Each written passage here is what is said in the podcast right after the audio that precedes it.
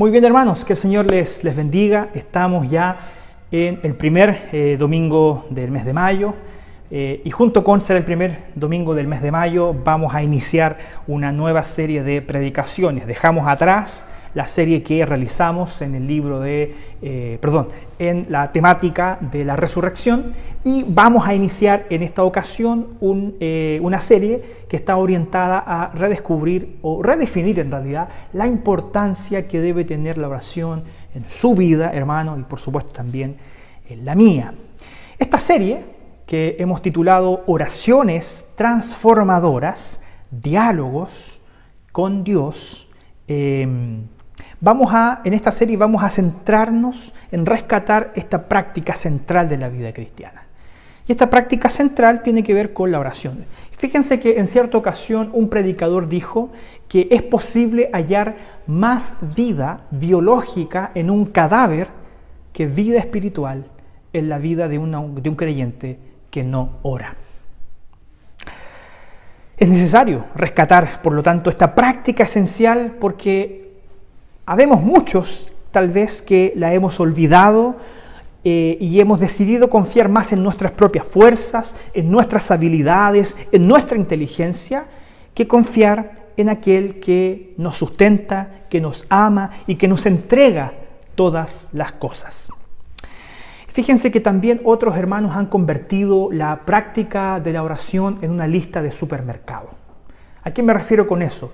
Muchos entran a la presencia de Dios con una lista de peticiones, esperando que al término de esa oración el Señor les entregue un paquete de soluciones muy bien envuelto que puedan llevarse hasta sus casas con todo resuelto, sin necesariamente tener ningún tipo de relacionamiento con Dios, sin tener ningún tipo de verdadera intimidad con aquel que es el Dios creador, con aquel que nos ama, con aquel que cuida de nosotros y que desea y anhela que caminemos junto a Él y disfrutemos junto con Él de todas las bendiciones que Él nos entrega.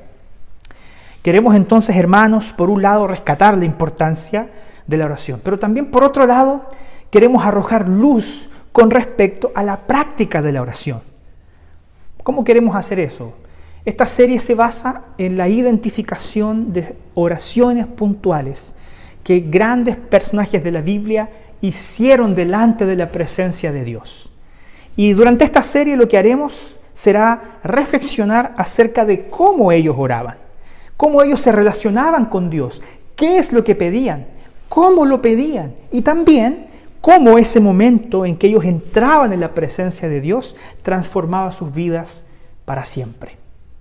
Y hoy día Vamos a comenzar con la oración hecha por el profeta Habacuc. Así que si usted tiene eh, su Biblia a la mano, por favor, ábrala en la eh, oración que Habacuc hace en el tercer capítulo del libro que lleva su nombre, capítulo 3 del libro de Habacuc. Y cuando hablamos de Habacuc, hermanos, en realidad nosotros no sabemos mucho acerca de es la biografía propiamente tal de este profeta. Pero cuando entendemos un poco acerca del contexto en el cual escribe la oración, podemos em, darnos cuenta o tener algunas luces acerca del carácter de él. Habacuc profetizó principalmente sobre el reino del sur, el reino de Judá, em, en aquella época en el que el pueblo de Dios estaba dividido en dos reinos. Ya en series anteriores hemos hablado acerca de esto y de hecho en la serie antepasada cuando hablamos del libro del profeta Isaías eh, conversamos acerca de este, de este asunto, de cómo el reino se divide y ambos reinos caen en desgracia por causa de su propia idolatría y de las malas decisiones que ellos toman como nación. Habacuc es eh, contemporáneo a Isaías o eh, ellos profetizan más o menos en el mismo escenario histórico. Estamos hablando de los años 612, 580 antes de, perdón, eh, antes de Cristo. Y en aquella época, hermano, Habacuc aún podía disfrutar los efectos de un gran avivamiento que había sido traído sobre la nación de Judá a través del reinado de Josías. Recuerden que la primera nación que eh, conquistó el reino del norte fueron los asirios. Ellos eh, cayeron como parte del juicio de Dios sobre esta nación que había pervertido sus caminos. Eh, y paralelamente a eso, cuando el reino del norte, Israel, es invadido por los asirios, el reino del sur, Judá, eh, se levanta en un gran avivamiento mediante eh, el gobierno del rey Josías. Y Habacuc, que profetizó en esa región, ¿cierto?, en, la nación de Judá, disfrutaba cuando él vivía de los efectos todavía de lo que habían sido grandes reformas espirituales que devolvieron el corazón del pueblo de Judá hacia la dirección del el Señor, una época de gran avivamiento. No obstante, después de ese gran avivamiento espiritual, nuevamente la nación de Judá comenzó a caer en prácticas que aborrecía el Señor. ¿Cuáles eran, por ejemplo, algunas de esas prácticas? Primero, la idolatría. Es decir, vemos que los eh, judíos, ¿cierto? los moradores de, Judá, estaban rescatando los, ídolos, los ídolos del pasado y estaban trayendo nuevamente a los dioses de los cananeos, demostrando así que habían dejado de confiar plenamente en el Dios creador, en Jehová. Habían dejado de confiar solamente en Dios. Además ellos habían caído eh, en una insensibilidad hacia la ley de Dios, hacia los preceptos de Dios ellos, lamentablemente, que tenían a disposición la ley y que Josías había vuelto a traerla al centro de la espiritualidad de la nación de Judá, progresivamente ellos la abandonaron, relativizando los valores y los principios de Dios para su pueblo. Y en tercer lugar, también, hermanos, vemos que existía gran injusticia social en Israel. Había lamentablemente eh, personas que estaban sufriendo, principalmente los pobres estaban siendo desatendidos, las viudas estaban siendo abandonadas, los huérfanos estaban siendo dejados de lado. Y por supuesto, se acrecentaba la desigualdad en todos los aspectos de la sociedad. Por lo tanto, Judá cae después de este gran avivamiento con el rey Josías en idolatría, en insensibilidad a la ley de Jehová, y en profundas injusticias sociales. Y es interesante notar, hermanos, cuando miramos hacia la sociedad chilena, que la idolatría, la insensibilidad hacia los valores de Dios y las injusticias y desigualdades sociales parecen también ser marcas de nuestro momento histórico actualmente, marcas que hoy también estamos viviendo como sociedad. Por ejemplo, hermanos, cuando hablamos de idolatría, los dioses de nuestra sociedad hoy día poseen otros nombres, tienen otras formas, son el dinero, el éxito profesional, ah, la belleza física, eh, la titulación académica, en fin, ídolos que no son de yeso, que tienen otras formas, pero que se han robado nuestro corazón. Y de la misma forma que sucedía con los ídolos de aquella época, los ídolos de nuestra época también demandan devoción. Y es por eso que hoy día muchas personas confían más en esos dioses pequeños, en esos ídolos, que en el Dios creador. Y las personas incluso terminan alterando su comportamiento y toda su escala de valores en función de aquellos ídolos, de aquellos dioses que han decidido adorar con todo su corazón, transformándose así en personas devotas hacia ellos. También, hermanos, al pensar en la insensibilidad hacia los valores y preceptos de Dios, vemos que los temas que han sido tratados en nuestra sociedad recientemente, hablan de un completo rechazo, de un absoluto abandono por la opinión del Dios creador.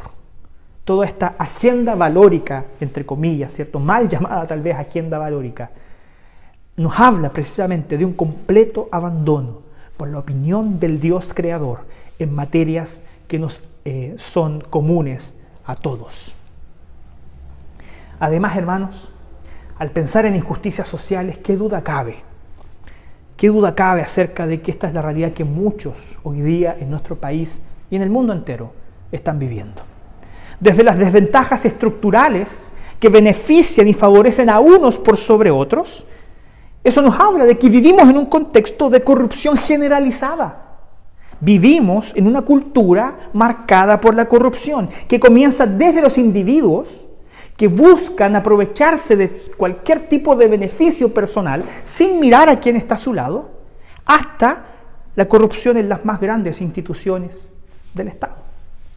Vivimos en tiempos de corrupción, de injusticias, de desigualdades sociales que son lamentables. Por lo tanto, hermano, claramente el contexto que hoy día vivimos como sociedad chilena y tal vez en otras partes del mundo no es muy distinto al que vivía Habacuc en aquella época, hace tantos siglos atrás, cuando él inició este diálogo con Dios. Y lo que vamos a ver, hermanos, es que, volviendo al texto que hoy día nos llama a, poder predicar, salta a la vista para todos aquellos que eh, leen el libro de Habacuc, son solamente tres capítulos, así que si usted tiene el deseo después de leerlo completo, yo lo desafío a que durante la semana usted lo haga. Salta a la vista que esta profecía de Habacuc es un diálogo, es una conversación entre Dios y el profeta. Eso es muy evidente. Fíjese que en Habacuc, capítulo 1, los versículos del 1 al 4, el profeta comienza diciéndole al Señor algo muy interesante. Ah, el profeta cuestiona a Dios. Cuestiona a Dios. Mira lo que dice ahí el verso 2. ¿Hasta cuándo, oh Jehová, clamaré y no oirás? ¿Y daré voces a ti a causa de la violencia y no salvarás? Habacuc mira hacia la sociedad de su tiempo, ve la idolatría inundando cada espacio de la sociedad, ve cómo los eh, principios de Dios, los valores de Dios son completamente ignorados, abandonados, ve las injusticias sociales, ve a las viudas desatendidas, ve a los huérfanos muriendo de hambre, ve a los pobres postergados. Y Habacuc se va tentando para cuestionar a Dios y preguntándole, ¿hasta cuándo vas a tolerar que esto no suceda? ¿Hasta cuándo tú vas a tolerar tanta maldad, tanta corrupción en nuestro país? Y fíjense que el Señor no guarda silencio. Y en Habacuc, capítulo 1, del 5 al 11, Dios le responde a Habacuc sus cuestionamientos. El problema es que la respuesta que recibe Habacuc no es tal vez la que él esperaba. No es la respuesta que él tal vez tenía en mente porque Jehová le responde a Habacuc y le dice que él intervendrá Judá, que él se hará cargo de lo que está pasando en Judá, pero lo hará a través de una nación que era la nación de Babilonia, de la cual ya en series anteriores hemos hablado bastante acerca de esta nación. Y por supuesto que esto genera descontento en el corazón de Habacuc. Esto genera frustración para Habacuc. ¿Por qué? Porque Babilonia era una nación enemiga de Judá. Y no solamente era una nación enemiga, era la potencia mundial en aquel momento, y ellos eran eh, ampliamente eh, conocidos como una nación violenta y tremendamente opresora. ¿Cómo es posible? Habacuc se pregunta, ¿cómo es posible que Dios permita que una nación como Babilonia, perversa como Babilonia, sea utilizada para traer juicio y disciplina sobre la nación escogida por Dios. ¿Cómo es posible que una nación perversa como Babilonia prevalezca sobre la nación de Judá? Bueno, el Señor le responde nuevamente, perdón, Habacuc le responde nuevamente al Señor por causa de esta noticia que él recibe. Y ahí en el capítulo 1, desde el verso 12 hasta el capítulo 2, versículo 1, vemos a Habacuc levantando un nuevo cuestionamiento al Señor. Y lo que me parece muy interesante de esta, de esta respuesta de Habacuc es lo que aparece ahí en el verso 13, la primera parte. Muy limpio eres de ojos para ver el mal, ni puedes ver el agravio. El profeta, como ya lo dije anteriormente, no logra entender cómo Dios va a usar a una nación perversa como Babilonia para ejercer justicia en nombre de Jehová sobre la nación de Judá. Como no logra entender esto, el Señor entonces, eh, tal vez con un corazón más compasivo hacia Habacuc, le explica, le explica lo siguiente, en Habacuc capítulo 2, del versículo 2 al 20, usted después hermano ahí puede eh, comprobar que todo lo que yo estoy diciendo está precisamente ahí en la Biblia, el Señor le vuelve a responder al profeta y le dice que toda maldad será castigada, toda maldad será castigada, pero cada una a su debido tiempo. Es decir, yo soy Jehová, dice el Señor, y llevaré juicio sobre Judá, disciplina sobre Judá a causa de su idolatría, de su insensibilidad y de las injusticias sociales que yo veo. Y lo haré a través de la nación de Babilonia. Y Habacuc le dice, pero la nación de Babilonia es peor que nosotros. Bueno, yo también entonces en su debido tiempo llevaré eh, justicia sobre Babilonia. A su debido tiempo ellos también pagarán por causa de sus maldades. Pero lo que dice el Señor es que Él va a disciplinar a Judá usando a Babilonia.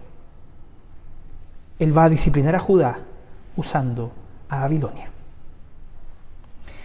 Y en Habacuc capítulo 3 eh, vemos cómo este diálogo que el profeta inicia con Dios avanza hacia un momento interesante. Porque todos los cuestionamientos, recuerden que el diálogo comenzó con dos serios cuestionamientos de Habacuc hacia, hacia, hacia Dios, cambian de tono en el capítulo 3. Porque en el capítulo 3 encontramos una oración. Y fíjense que, tal vez usted lo haya notado, y si no, lo invito a que lo pueda ver ahí en su, en su Biblia, esta oración de Habacuc es un salmo. ¿Y por qué decimos que es un salmo? Si usted logra eh, verificar ahí en su Biblia, esta oración eh, está compuesta con versos. Y estos versos están divididos por esta palabra que es Selah, que aparece mucho en el libro de los Salmos. Selah son instrucciones de silencio, ¿ah? que dividen las estrofas de un canto. Además hay eh, oraciones, hay indicaciones, perdón, al inicio y al final, ¿cierto? Esta es una oración escrita sobre Sijinot y al final eh, explica cuáles son los instrumentos con los cuales deben ser tocadas estas, estas palabras que el profeta escribió. Es decir, probablemente esta oración de Habacuc pasó a ser un himno de la nación de Judá. Pasó a ser una canción que ellos entonaban en diferentes circunstancias, probablemente de mucha adversidad. Esta oración entonces habla de un clamor profundo, de confianza en Dios en medio de tiempos de incertidumbre. Y es precisamente acerca de eso que yo quiero que hoy día veamos mayormente en profundidad. Está apareciendo ahora ahí en su pantalla. Este es un diálogo entre Dios y Habacuc sobre incertidumbre. Y la razón de la incertidumbre, hermanos, tenía relación con lo que ya dijimos anteriormente, con la imposibilidad de Habacuc de comprender por qué el Señor va a juzgar a Judá, incluyéndolo también a él y a otros a los que tal vez el propio profeta consideraba como personas justas. ¿Por qué el Señor hará tal cosa? ¿Por qué nos va a castigar a todos y nos va a disciplinar a todos por causa de los pecados y los errores de algunos? Aquí vivimos personas que somos justas, vivimos personas que tenemos temor de ti, Señor. ¿Por qué no vas a castigar a todos? El Señor, perdón, Habacuc no logra entender por qué esto va a suceder. Y fíjense que esto me hace recordar algo muy interesante, ah, que en nuestra propia espiritualidad y a través de la forma en que nosotros nos relacionamos con Dios, manifestamos por lo general mucha individualidad somos bastante individualistas en la manera en que nos relacionamos con Dios. Muchas de nuestras oraciones pueden ser así. Dios, a pesar de esta crisis, bendice mi trabajo. O decir tal vez, Dios, a pesar de los problemas que todos estamos viviendo, por favor envíame una oportunidad para yo poder recibir un sueldo a fin de mes. O tal vez hemos orado diciendo, Dios, a pesar de esta pandemia general del coronavirus, mantén a mi familia sana. Y siendo que ninguna de estas solicitudes, hermanos, es en sí misma injusta o pecaminosa, lo que olvidamos frecuentemente y que esta manera eh, de, pensar eh, contraviene algo que en la Biblia es bastante claro y sobre todo en el Antiguo Testamento. ¿Por qué? Porque en el Antiguo Testamento existe una dimensión de la espiritualidad que va más allá de lo individual. Existe una dimensión de la espiritualidad que es comunitaria, que es social, que es la forma también en que nosotros nos relacionamos con los demás y como individuos y, eh, juntos de personas nos relacionamos con Dios. Porque si bien Dios se relaciona de manera personal con nosotros, Dios también se relaciona y lidia con familias. Dios lidia con naciones enteras. Es por eso que decimos que cuando los padres cometen errores, no solamente los padres pagan la consecuencia de eso, muchas veces eso implica que toda la familia se ve afectada por esas malas decisiones. Cuando los abuelos, cuando los tíos cometen errores, a veces eh, el castigo o el juicio o la disciplina o las consecuencias se extienden a toda la familia. Muchas veces pasa que por causa del pecado o las malas decisiones de unos pocos, muchos también terminan pagando las consecuencias. Es por eso que también vemos a nivel global que cuando nuestras autoridades, los líderes cometen errores, la nación entera termina pagando las consecuencias de esas malas decisiones. Justos e injustos terminan siendo castigados, disciplinados por Dios, por causa de a veces las malas decisiones de unos pocos. Hermanos, Habacuc se da cuenta que la intervención de Dios en la historia eh, será en Judá para traer disciplina sobre todos los males y que esto le afectará individualmente a él y también a otras personas que él también cree o declara que son justas. Así es como en esta oración, en este diálogo que Habacuc tiene con Dios sobre incertidumbre, sobre qué va a pasar en el futuro, encontramos tres momentos, que son los tres momentos que yo quiero compartir contigo a través de esta predicación. El primer momento es un pedido que Habacuc le hace al Señor en el capítulo 3.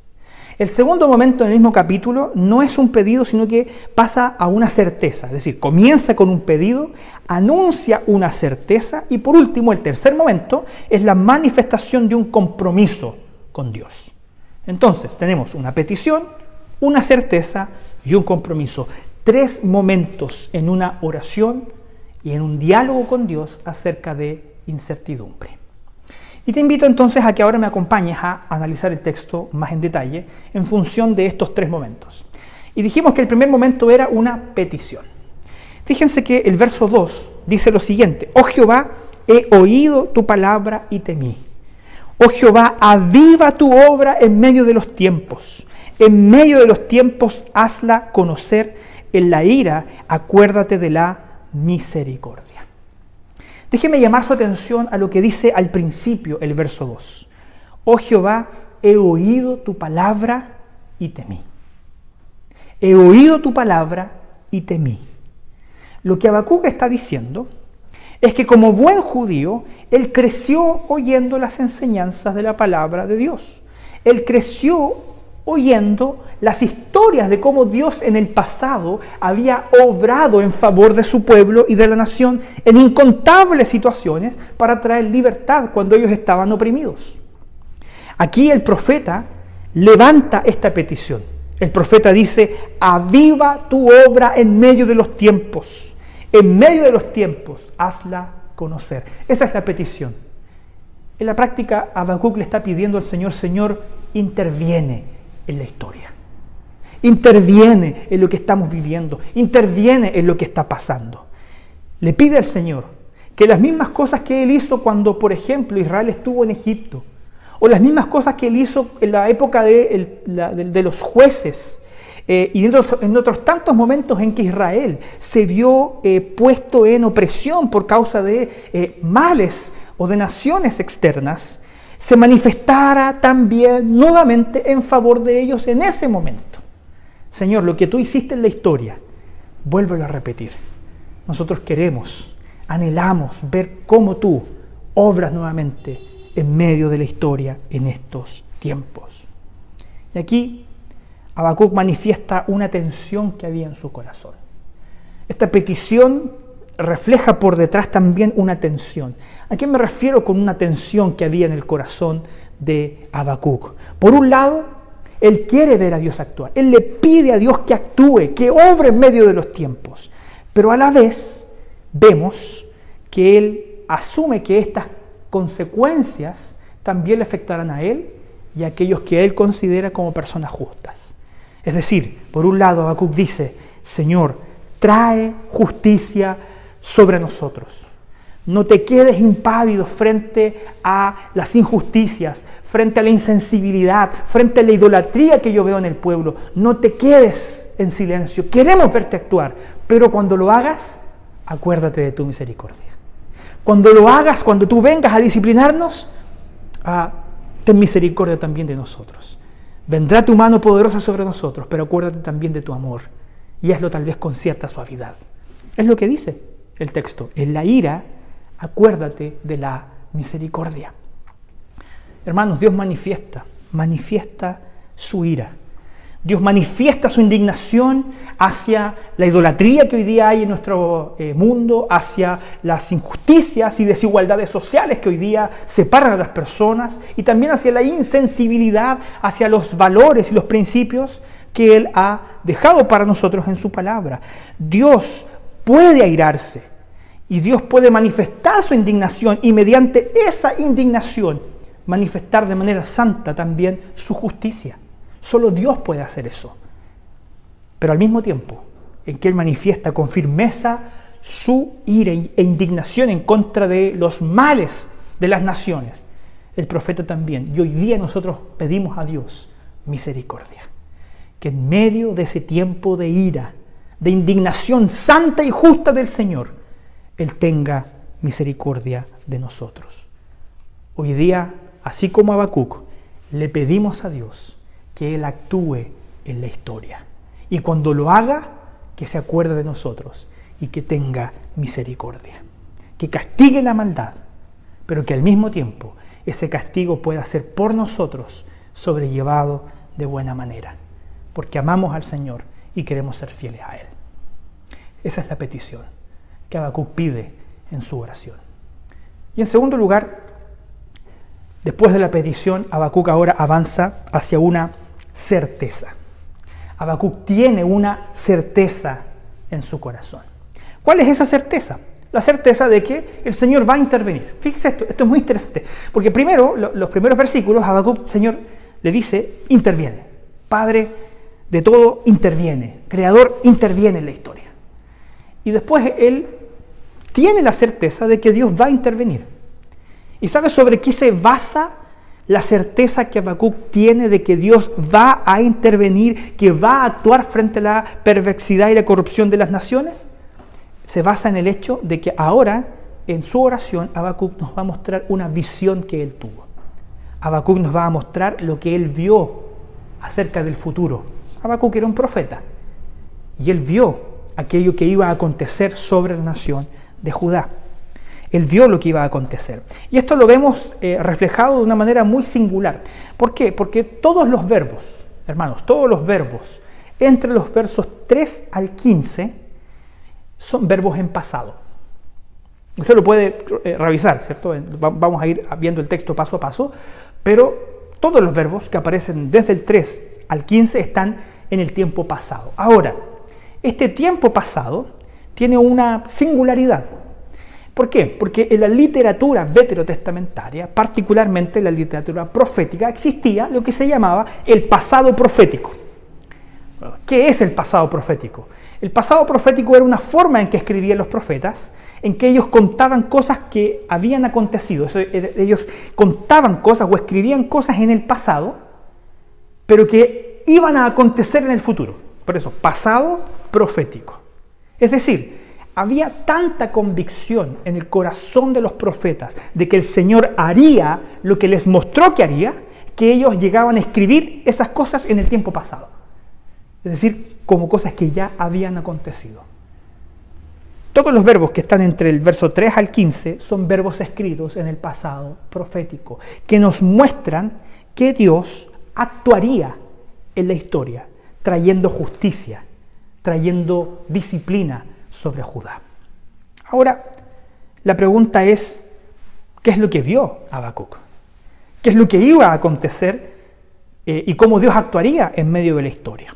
Bueno, lo primero que nosotros vemos es que esta intervención de Dios en medio de la historia sería producida en base a la ley de Dios. Esto es muy importante, porque Dios no actúa en medio de la historia de manera caprichosa.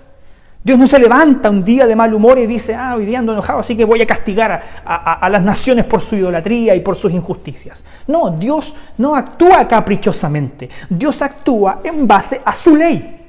Dios actúa en base a su carácter.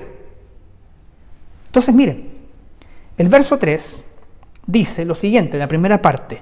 Dios vendrá de Temán y el santo desde el monte de Parán. Anote esto, Temán y Parán eran regiones que estaban a medio camino entre dos lugares muy conocidos. El primer lugar era el monte Sinai. El monte Sinai fue donde el Señor recibió la ley, eh, donde el pueblo, perdón, eh, recibió la ley de Dios a través de Moisés. Y entre el monte Sinaí y la región de Edom, que fue a través de donde el pueblo de Israel entró a la tierra prometida, estaban estas regiones de Temán y de Parán. Es decir, con esta, con esta, expresión, el profeta dice que Dios va a intervenir a partir de lo que él hizo y dijo en el tiempo de la peregrinación, en el tiempo de la ley que le fue entregada a Moisés. Porque ya le dije anteriormente, Dios no actúa en la historia a propósito de caprichos o a propósito de alteraciones de su humor o de su ánimo. Dios actúa en base a su ley, aquella ley que Él le entregó al pueblo para que ellos se mantuvieran libres de idolatría, para que ellos fueran sensibles a su voz y a sus preceptos y para que no hubiesen entre ellos desigualdades ni injusticias. Dios les entregó la ley para que para que esos males en los que ellos habían caído y males en los que nosotros también hemos caído fueran detenidos. Pero el pueblo, en vez de obedecer la ley de Dios, siguió su propio camino, siguió su propia opinión. Y ahora Dios vendría a intervenir para poner orden, para poner orden, basado en la ley que Él les había entregado a su pueblo, para que ellos vivieran en plena libertad. Miren lo que dice el versículo 3, la segunda parte y el verso 4. Su gloria cubrió los cielos y la tierra se llenó de su alabanza y el resplandor fue como la luz, rayos brillantes salían de su mano y allí estaba escondido su poder. Esta es una referencia a lo que los israelitas vieron en el monte Sinaí cuando Moisés estaba recibiendo la ley. Si usted se remite a ese relato, cuando Moisés sube al monte Sinaí, se dice que el monte estaba cubierto de nubes, de rayos, de relámpagos, de, eh, eh, de ruidos estruendosos que hablaban acerca de la santidad y el poder de Dios. Entonces vemos que Dios tiene la ley como base para obrar su justicia, pero además tiene el poder para, hacerlo, para hacer cumplir su ley.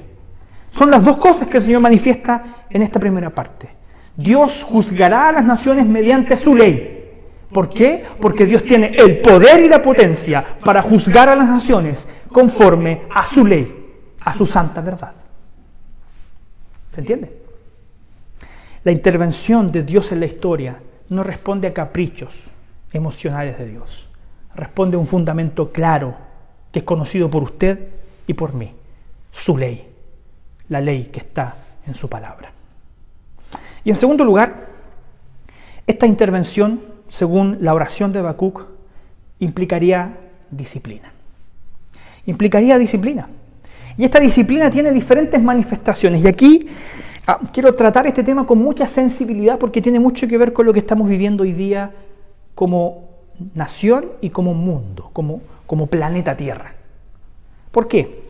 Porque el verso 5 dice, delante de su rostro iba mortandad y a sus pies salían carbones encendidos. Delante de su rostro iba mortandad y salían de sus pies carbones encendidos. ¿Qué usaba o qué usaría Dios como un elemento de disciplina? Las enfermedades. Las enfermedades. Fíjese que la palabra que la Biblia en la Reina Valera 60 traduce como mortandad puede ser traducida también como plaga o peste. Y mire, la palabra reshef, que la Reina, Valera, la Reina Valera traduce como carbones encendidos, puede ser traducida también como fiebre. Es decir, delante de su rostro iba una plaga y de sus pies salían enfermedades que producen fiebre. Mire, estas dos palabras son referencias a enfermedades. Y lo que yo quiero decir hoy día es que sí, Dios usa las enfermedades también para llevar disciplina sobre las naciones, para ponerlas en su lugar. Piense conmigo esto. Hoy día vivimos en una sociedad moderna, ah, que basa su conocimiento en lo que sabemos eh, o, se puede calificar dentro de la causalidad, ¿cierto? Es decir, eh, eh, todo efecto tiene una causa y toda causa produce un efecto. ¿sí?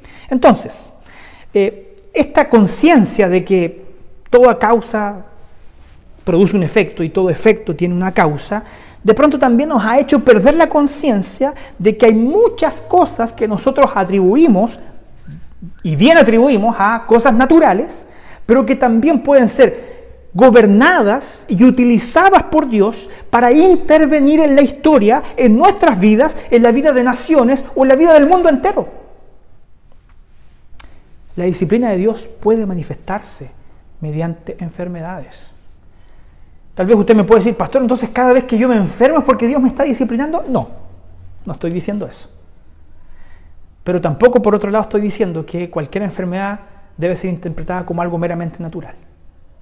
Debemos ser sensibles a lo que Dios nos está diciendo. Debemos ser sensibles a percibir lo que está pasando en el mundo y ver de qué forma el Señor hoy día nos está anunciando que volvamos a Él.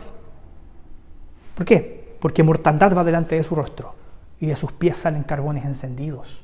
Enfermedades son fruto muchas veces de la disciplina que Dios quiere aplicar sobre naciones impías, injustas, violentas. Pero ¿sabe qué? Habacuc no solamente dice que la disciplina puede manifestarse mediante enfermedades, también él dice que puede manifestarse mediante desastres naturales. Mira lo que dice el verso 6. Se levantó y midió la tierra miró e hizo temblar las gentes. Los montes antiguos fueron desmenuzados, los collados antiguos se humillaron, sus caminos son eternos. El profeta aquí nos da ciertas referencias a algunos movimientos de la tierra que derriban montes, terremotos o tal vez grandes erupciones volcánicas. El verso 8 dice, ¿te airaste, oh Jehová, contra los ríos? ¿Contra los ríos te airaste? ¿Fue tu ira contra el mar cuando montaste en tus caballos y en tus carros de victoria?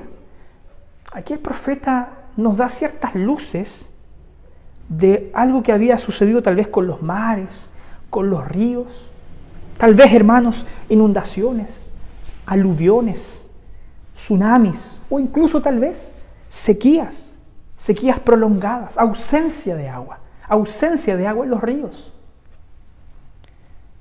El verso 9 y 10 dice, hendiste la tierra con ríos, te dieron y tuvieron temor los montes, pasó la inundación de las aguas, el abismo dio su voz, a lo alto alzó sus manos. Hermanos, todos estos textos bíblicos hablan sobre el poder de Dios sobre la naturaleza, pero también nos dicen algo sumamente importante. Nos dice que a algunas de las manifestaciones que nosotros atribuimos a fenómenos solamente naturales, pueden ser también intervenciones de Dios sobre una nación o sobre el mundo entero para hacerles ver que están caminando lejos del Dios creador. Todo desastre natural es juicio castigo de Dios. No estoy diciendo eso. Lo que quiero transmitir, hermanos, es que el profeta nos dice que debemos ser sensibles a interpretar lo que pasa en nuestros tiempos para escuchar la voz de Dios, para escuchar lo que Dios quiere decirnos mediante las circunstancias que estamos viviendo. Hacer oídos sordos y creer que Dios no tiene nada que decirnos a través de esta pandemia es insensato. Es insensato pensar que Dios no tiene nada que decirnos mediante esta pandemia y enfermedad que nos ha afectado a todos. Que Dios no tiene nada que decirnos a través de las cifras altísimas de muertos en el mundo entero. Que Dios no tiene nada que decirnos a través de eh, cómo se ha alterado nuestro estilo de vida, cómo se han alterado nuestras, propiedades, nuestras prioridades y se ha alterado nuestra agenda. Si usted me dice que Dios no tiene nada que decirnos a través de, a través de eso, yo creo que estaría cometiendo un error. Algo el Señor nos quiere decir con esto. Algo está pasando. Alguna reacción quiere Dios provocar en nosotros. Pero fíjese que esta disciplina, yo dije, se manifiesta a veces mediante enfermedades, a veces mediante desastres naturales. En otras ocasiones también, hermanos, se manifiesta a través de conflictos políticos y militares. Conflictos políticos y militares. Fíjese, lo que dice un poco más adelante el verso 12 Con ira hollaste la tierra y con furor trillaste las naciones. Hermanos, naciones que estaban obrando mal, naciones que estaban oprimiendo a otras, que estaban gobernando con injusticia, con violencia, con ira sobre las demás, adorando a otros ídolos. Vemos que estas naciones habían degradado su escala, de valores, dejando que la injusticia prevaleciera en ellas, evidentemente dejando de, de lado cualquier visión, opinión de Dios, del Dios creador, del Dios dueño de la historia. Y esas naciones fueron pisadas por Dios. Y lo hemos dicho varias veces. ¿Cuántos imperios no fueron levantados en la historia? Imperios poderosos, imperios que conquistaron grandes extensiones de tierra, que subyugaron a muchas naciones debajo de sus pies. Ellas fueron arrancadas de raíz de la tierra y no han prevalecido porque el Señor envió juicio sobre ellas y lo hizo también con Babilonia. Lo hizo también con Babilonia. Aquí vemos cómo el Señor trilla a las naciones por causa de su idolatría, de sus injusticias, de sus perversiones. Mire, el verso 13 cambia un poco el enfoque y dice, saliste para socorrer a tu pueblo, para socorrer a tu ungido. Yo le dije, aquí hay un pequeño cambio de enfoque porque hasta el verso 12 o tal vez hasta el verso 11, Habacuc está hablando de cómo Dios haría eh, para disciplinar a Judá a través de esta nación de Babilonia. ¿Para qué? Para que eh, Judá se arrepintiera y cambiara de rumbo y volviera a conectarse con Dios. Pero a partir del verso 13 vemos que Habacuc también empieza a anunciar la disciplina o el castigo que vendría sobre Babilonia el castigo que vendría sobre Babilonia. Es decir, el instrumento que Dios utilizó para disciplinar a Judá también recibiría en su debido tiempo justicia, castigo por causa de sus malas obras. Y es por eso que vemos en la historia que el Señor también derramó su ira sobre Babilonia. Y esa nación fue castigada, y esa nación fue eh, borrada de la faz de la tierra. Y lo que, y lo que prevaleció fue el pueblo de Dios. Quienes prevalecieron fueron el pueblo de Dios.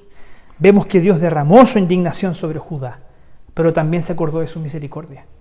Porque de en medio de las cenizas, en medio de ese, de ese árbol cortado, creció un vástago, creció un remanente al cual el Señor añadió bendición y de los cuales usted y yo hoy día somos herederos, como parte del pueblo de Dios, como parte de la iglesia. Dios manifestó su justicia, pero tuvo misericordia de su escogido, tuvo misericordia de los suyos. La segunda parte del verso 13 dice, traspasaste la cabeza del impío, descubriendo el cimiento hasta la roca.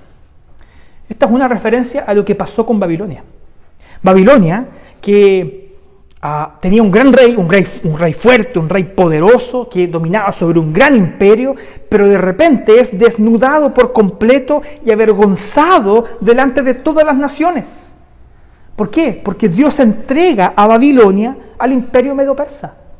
Dios desnuda al rey babilonio y lo entrega en manos de un imperio que ahora se había levantado y que era más poderoso que ellos. Años más tarde, el reino de Babilonia, este gran reino grande, temible, poderoso, que trajo disciplina sobre Judá, porque Dios así lo permitió, fue destruido. Fue destruido por otro imperio que Dios levantó para traer justicia sobre esa nación. Por lo tanto, hermanos, lo que vemos acá es que esta certeza es que Dios intervendrá en la historia y lo hace. Lo hace a través de enfermedades, de desastres naturales, de conflictos políticos, conflictos eh, eh, entre naciones, guerras, son anuncios del juicio y la disciplina del Señor sobre naciones que han olvidado su ley y que han decidido vivir conforme a su propia opinión. Pero en tercer lugar, lo que nosotros vemos en el texto es que Habacuc hace un compromiso con Dios un compromiso con Dios. Y esta es la parte tal vez más linda de esta oración, o la que usualmente creemos nosotros que eh, es la más recitada. Y lo que nosotros vemos es que Habacuc se compromete a esperar en Dios. Yo sé que vendrá tu justicia.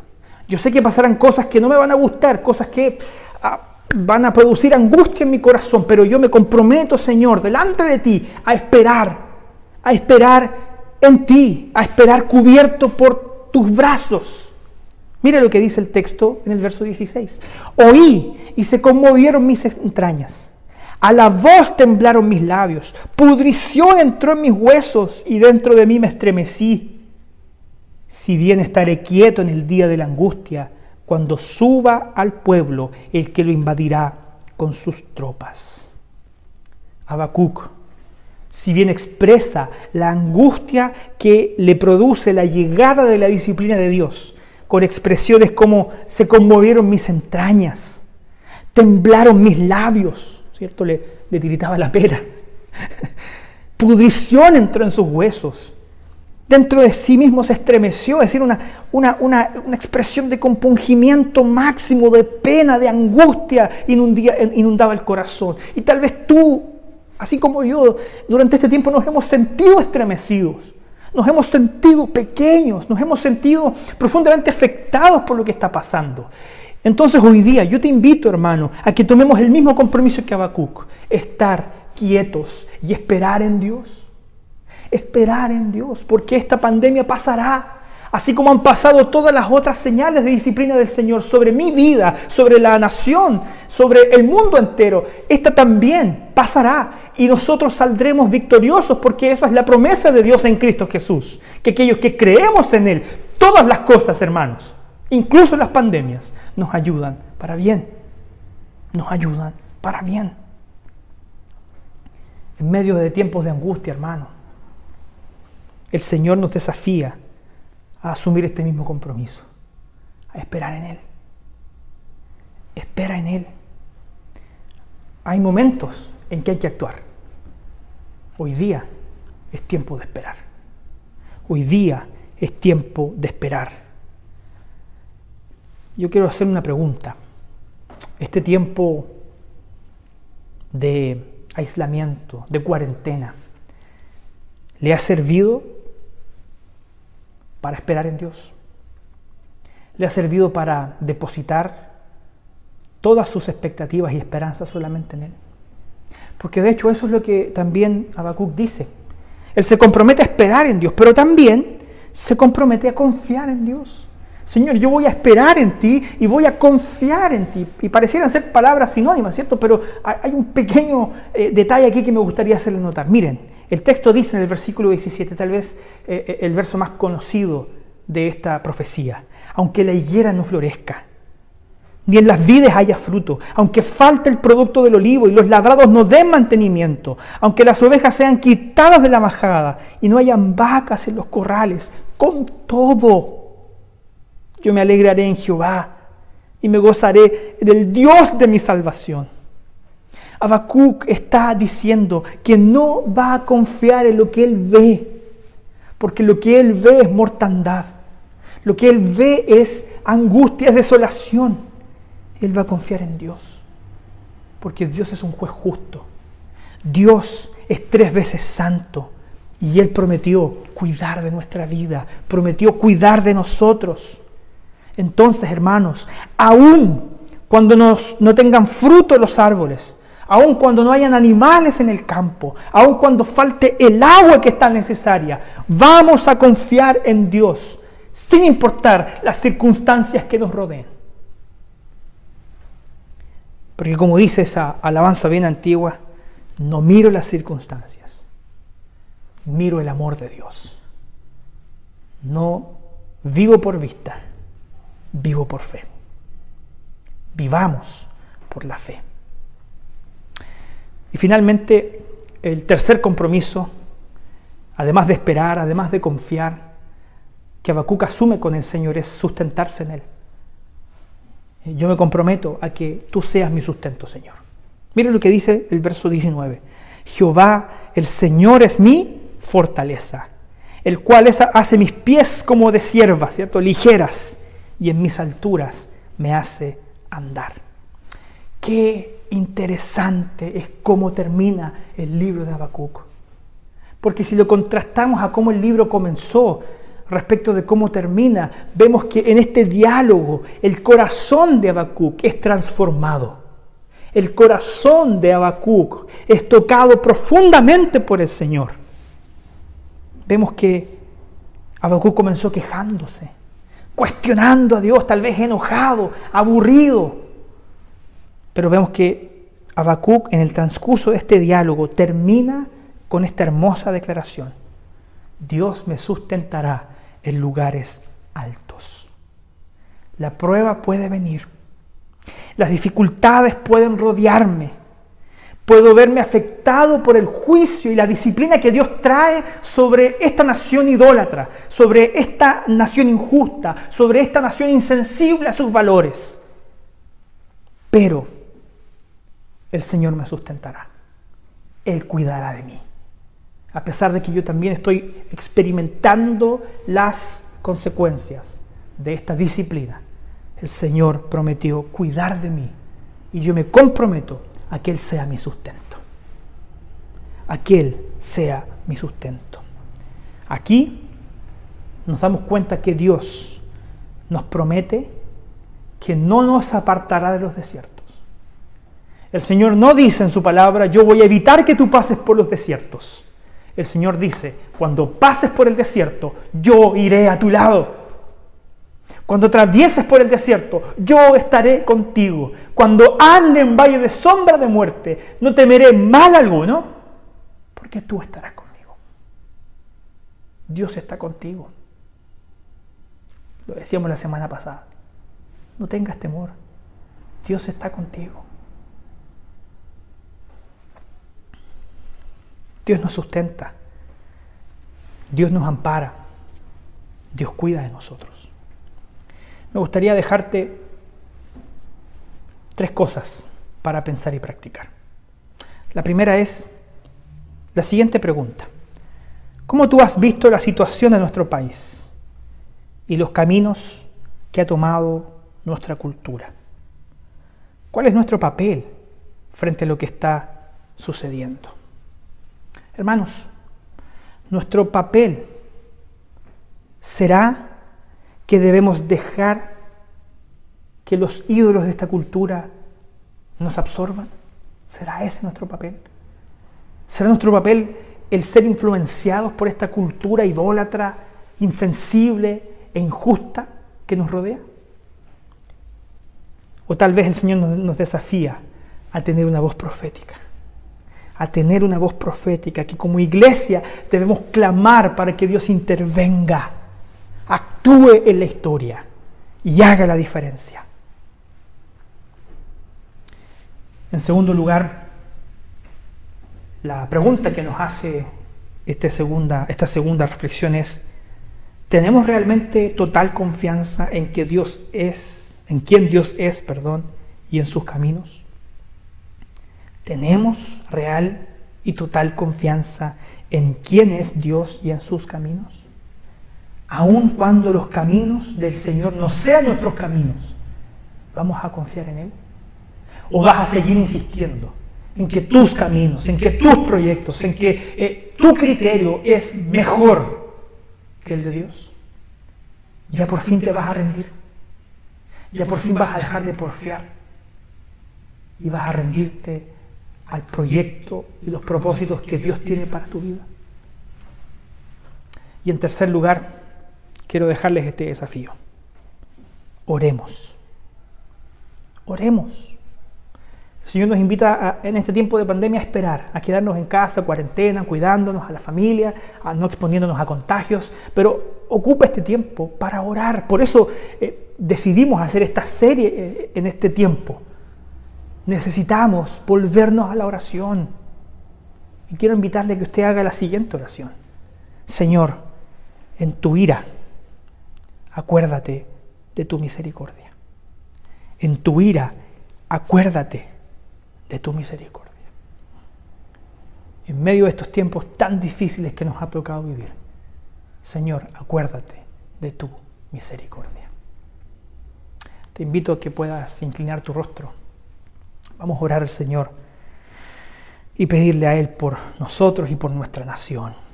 Padre Celestial, venimos a interceder por nuestra nación y por las naciones del mundo entero.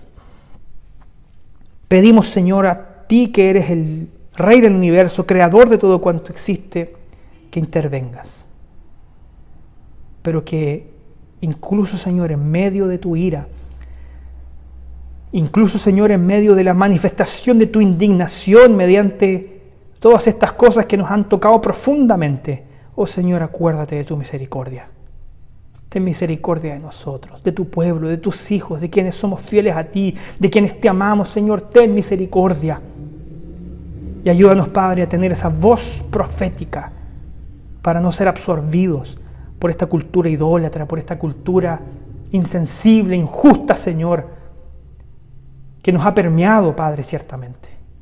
Oh Señor, clamamos a ti realmente para pedir tu intervención también sobre nuestra vida, para también abandonar las insensibilidades de nuestro corazón y rendirnos a los pies de Cristo Jesús que es nuestro único y suficiente Salvador, y por quien oramos y pedimos todas estas cosas. Amén.